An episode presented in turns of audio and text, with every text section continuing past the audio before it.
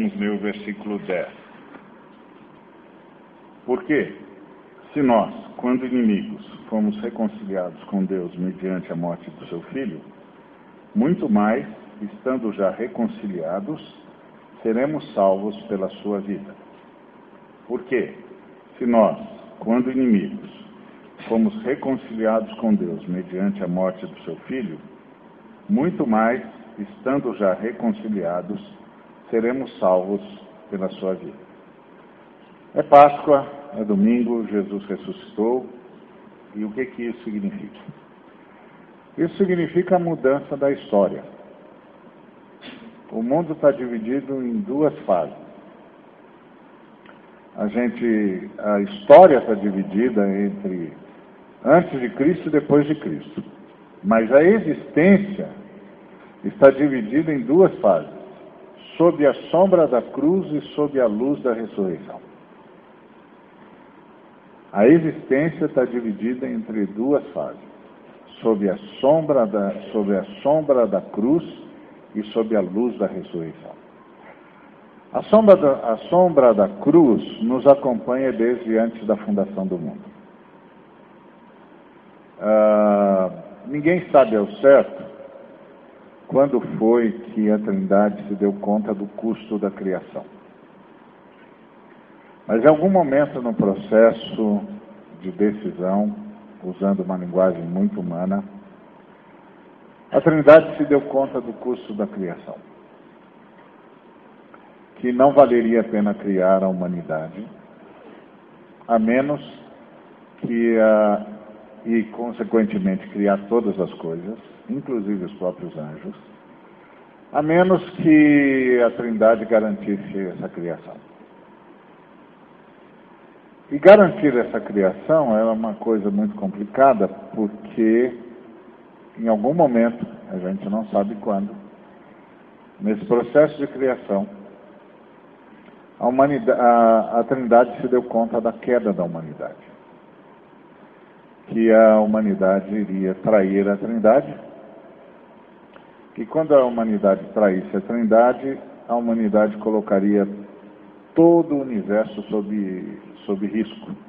Na verdade, quando a humanidade traísse a Trindade, a humanidade tinha, deixar, tinha de deixar de existir e, juntamente com a humanidade, tinha de deixar de existir todas as coisas criadas. Portanto, em algum momento do processo de criação, a Trindade se deu conta de que não valia a pena criar a menos que a Trindade providenciasse uma base sólida para criar. Uma base que se mantivesse mesmo depois da traição da humanidade.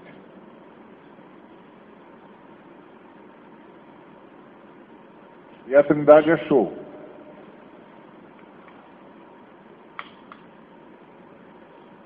E a base é que uma das pessoas da Trindade abrisse mão da sua glória e abraçasse a morte antes que os homens a abraçassem.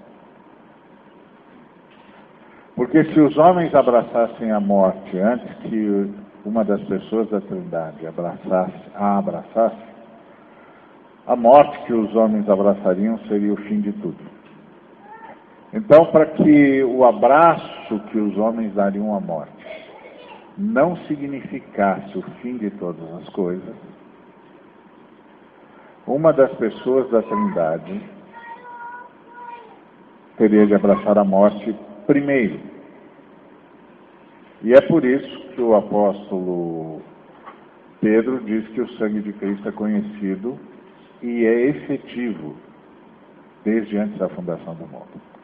E é por isso que o apóstolo Paulo diz que todas as coisas foram criadas no Cordeiro, pelo Cordeiro e para o Cordeiro.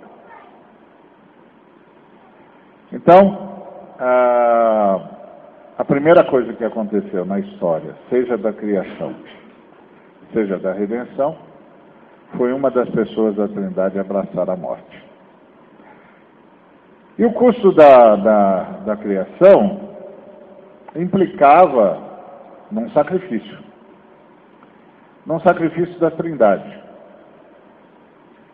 O Pai iria repartir com gente que iria se rebelar a existência.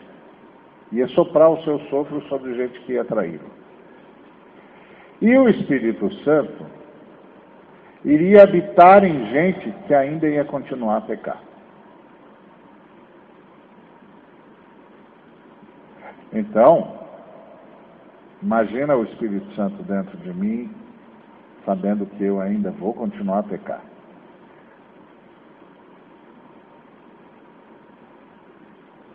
E o Pai e o Espírito Santo se dispuseram a, essa, a esse sacrifício, porque o Filho se dispôs a abrir mão da sua glória. Portanto, nós somos reconciliados com Deus mediante a morte do seu Filho. Mas nós não fomos reconciliados com Deus mediante a morte do seu Filho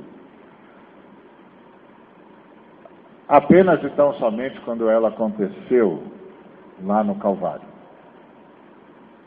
Na verdade, o que nós tivemos no Calvário foi a manifestação do sacrifício do Deus Filho desde antes da fundação do mundo. E foi isso que manteve tudo reconciliado com Deus. Isso que manteve tudo junto, tudo sustentado.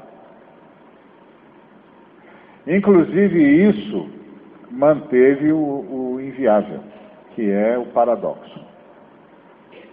Por quê? Ué, porque a vida veio da morte.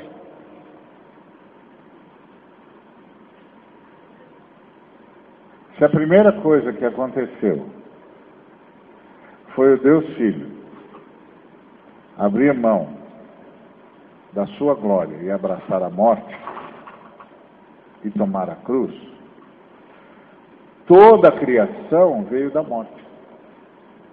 Porque tudo foi criado sob a sombra da cruz. Se não tivesse sido criado sob a sombra da cruz, quando a gente pecou, tudo teria deixado de existir. Ou seja, a gente tem uma balança Imagina que o universo fosse assim, é uma balança, aí a gente entra no universo e peca. A balança faz isso. Quando a balança fizesse isso, a gente ia deixar de existir e o universo ia deixar de existir. Só que nós não entramos quando a balança estava assim. Nós entramos quando a balança estava assim. A morte de Cristo já estava aqui. O esvaziamento da glória do Deus Filho já estava aqui ele já estava, já tinha assumido a cruz. Então, quando nós pecamos, a balança fez isso. E a morte do Cristo sustentou o universo. Por isso, a existência está dividida em duas fases: sob a sombra da cruz e sob a luz da ressurreição. sombra da cruz durou até o Calvário. A sombra, a luz da ressurreição começa no domingo. Então hoje nós estamos comemorando a segunda fase da existência do universo. A existência do universo sob a luz da ressurreição. O que, que aconteceu sob a luz da ressurreição? Sob a sombra da cruz nós sabemos um mundo paradoxal foi sustentado. Que é um mundo paradoxal. Um mundo que tem vida e morte, amor e ódio, paz e guerra, bem e mal, verdade e mentira. Os opostos, eles não se atraem, não. Talvez no. É, talvez no, no casamento aí, tá, não sei. É, mas os opostos se anulam.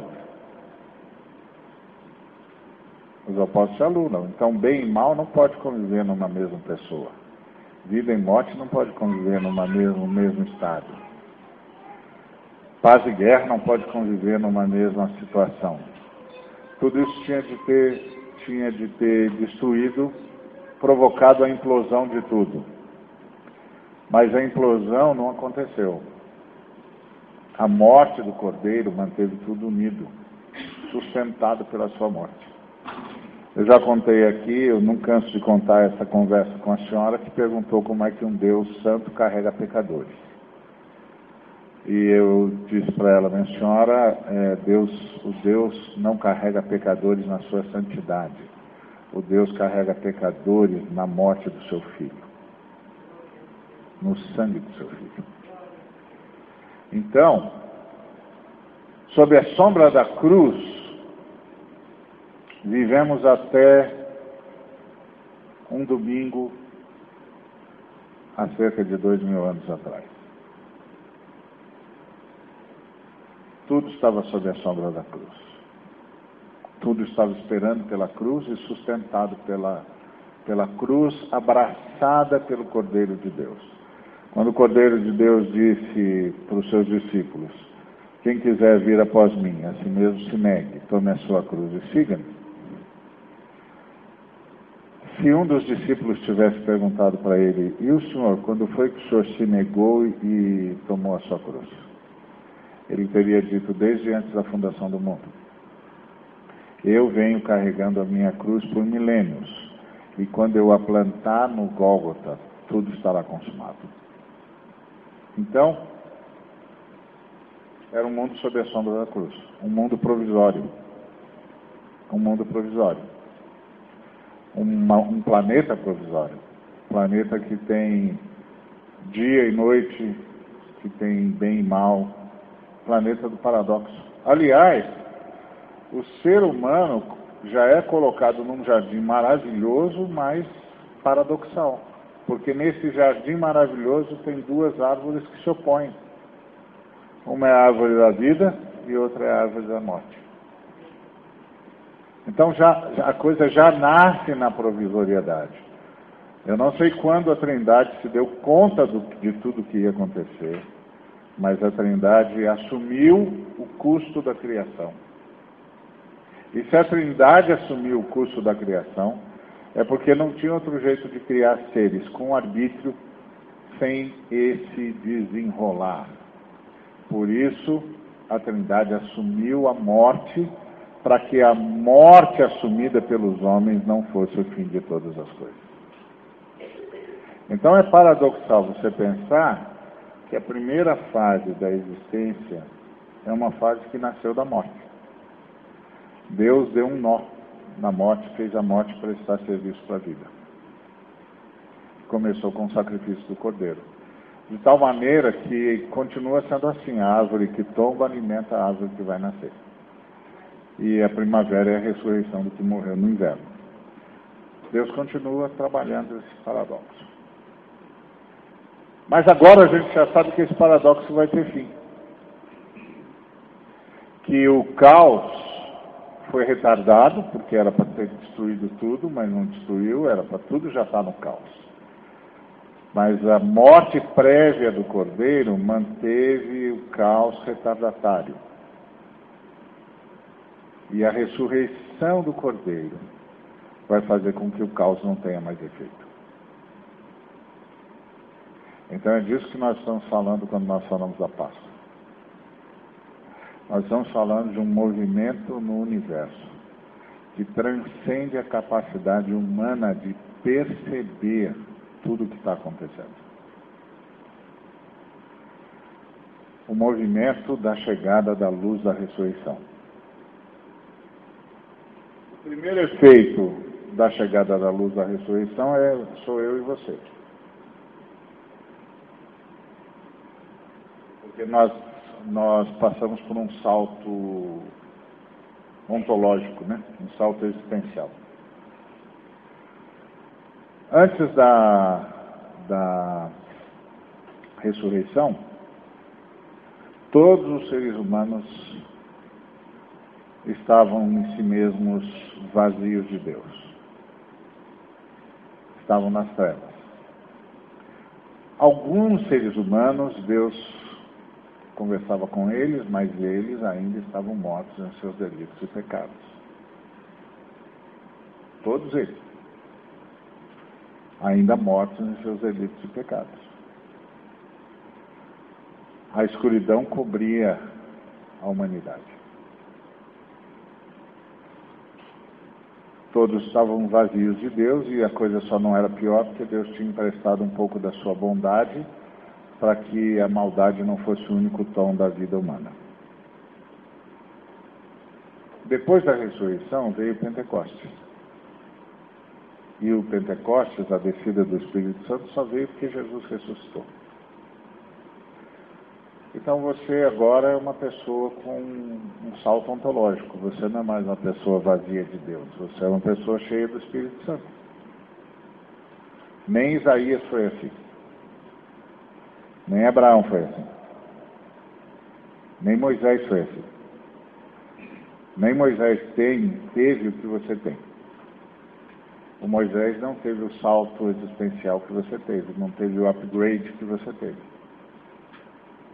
Porque o Moisés nasceu sob a sombra da cruz. E você já está sob a luz da ressurreição. É claro que há muitos de nós que está sob a luz da ressurreição e que, e que vive como se ainda estivesse sob a sombra da cruz. Porque a gente lamenta do mesmo jeito, a gente é, olha para o espelho e se vê do mesmo jeito que todo mundo que está vazio de Deus se vê. Então dá a impressão de que a gente não pegou o espírito da coisa gente, o Espírito Santo não conseguiu ainda abrir os nossos olhos, porque a gente fala do mesmo jeito que os que estão vazios falam. Mas a gente está cheio. A gente não devia estar tá falando como os vazios falam. Mas tudo bem, isso aí é um aprendizado, vai chegar lá, a gente chega lá. Então hoje eu queria só deixar isso com você. O que nós comemoramos hoje é a nova fase na existência da humanidade nova fase na existência do mundo, do universo. Agora tudo está sob a luz da ressurreição. A primeira coisa que a luz da ressurreição produziu foi esse upgrade na minha e na sua vida. E a segunda coisa que a, que a luz da ressurreição vai promover é a ressurreição dos nossos corpos. A terceira coisa que a luz da ressurreição vai promover é um novo céu e nova terra.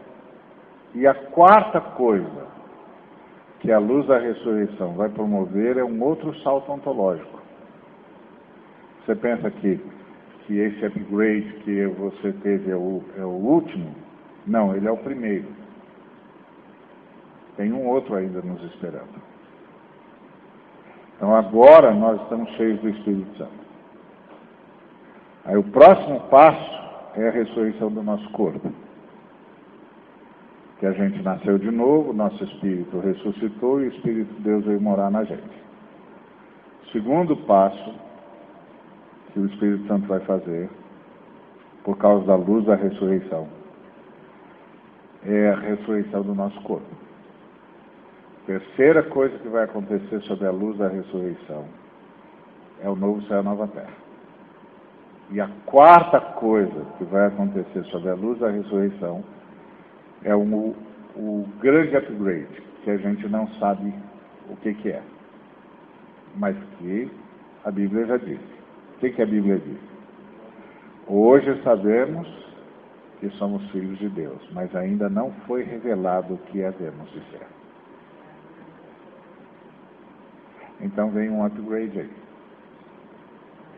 Isso é a luz da ressurreição. É isso que nós estamos comemorando hoje. Então, quando você olhar no espelho amanhã de manhã, olhe-se a partir do upgrade. O Espírito Santo mora em você. Você não precisa mais ficar preso ao velho, ao velho ser humano que você era. Você agora tem próprio Deus morando em você. Você faz parte da comunidade. E essa comunidade é uma comunidade de gente ligada entre nós, entre si. Nós somos, nós somos o resultado da, do batismo com o Espírito Santo no Pentecostes. O Pentecostes significa que todos nós somos mergulhados no Espírito Santo e, e o Espírito Santo mergulhou em todos nós. Isso é a luz da ressurreição. Por exemplo, você vê os sociólogos, vê os sociólogos dizendo o seguinte, o fenômeno religioso é um fenômeno antropológico. Aí, aí eles dizem, você tem a confissão cristã, você tem a confissão muçulmana, você tem a confissão espírita, você tem a confissão hindu, você tem a confissão Bahá'í, você tem a confissão, sei lá, budista. É tudo, é tudo um fenômeno só. Do ponto de vista antropológico, pode ser, mas do ponto de vista de como a gente se vê, não. Os budistas, os hindus, os Bahá'í, os espíritas, os muçulmanos, eles se veem do mesmo jeito eles se veem como membros de um grupo que pensa a mesma coisa, que adora de um mesmo jeito, que lê o mesmo livro e que, e que invoca, invoca o mesmo Deus. Nós não. Nós não somos igreja porque nós cremos no mesmo Deus. Nós não somos igreja porque nós lemos o mesmo livro. Nós não somos igreja porque nós nos reunimos para adorar juntos. Nós não somos igrejas porque nós dizemos a mesma coisa sobre Jesus. Nós somos igreja porque o Espírito que habita em você é o mesmo Espírito que habita em mim. Então nós não somos pessoas que se reúnem, nós somos pessoas que estão ligadas umas às outras. Isso é uma coisa que nós esquecemos. É o maior efeito da luz da ressurreição. O Espírito Santo veio e ligou pessoas entre si e ligou essas pessoas a Deus. De modo que se a gente tivesse um óculos especial e a gente olhasse para nós, nós nos veríamos ligados nós nos, nos veríamos é, absolutamente ligados uns aos outros. Nós nos veríamos como pessoas dentro de uma grande, uma grande malha de vida, unindo todos nós. De modo que para onde um vai, todos vão. Quando um para, todos param. Quando um avança, todos avançam. Não tem jeito de mexer em um sem mexer em todos. Isso foi o que Jesus orou lá em João 17. Ele orou para que nós fôssemos um, como Ele e o Pai são um, que nós fôssemos um entre nós e que nós fôssemos um nele e Ele no Pai e o Pai em nós. O único jeito de uma coisa dessa acontecer é se o Espírito que habita no Pai e habita no Filho habitar em mim e em você. E da mesma forma como esse Espírito une o Pai e o Filho, nos unir a nós uns aos outros e nos unir ao Pai e ao Filho no Espírito Santo. Isso é que é a igreja. Isso é o que a luz da ressurreição fez. É verdade. Nós estamos longe de compreender isso. Longe. Basta olhar como a gente vive cada dia. Mas isso é o que a luz da ressurreição fez. Um dia,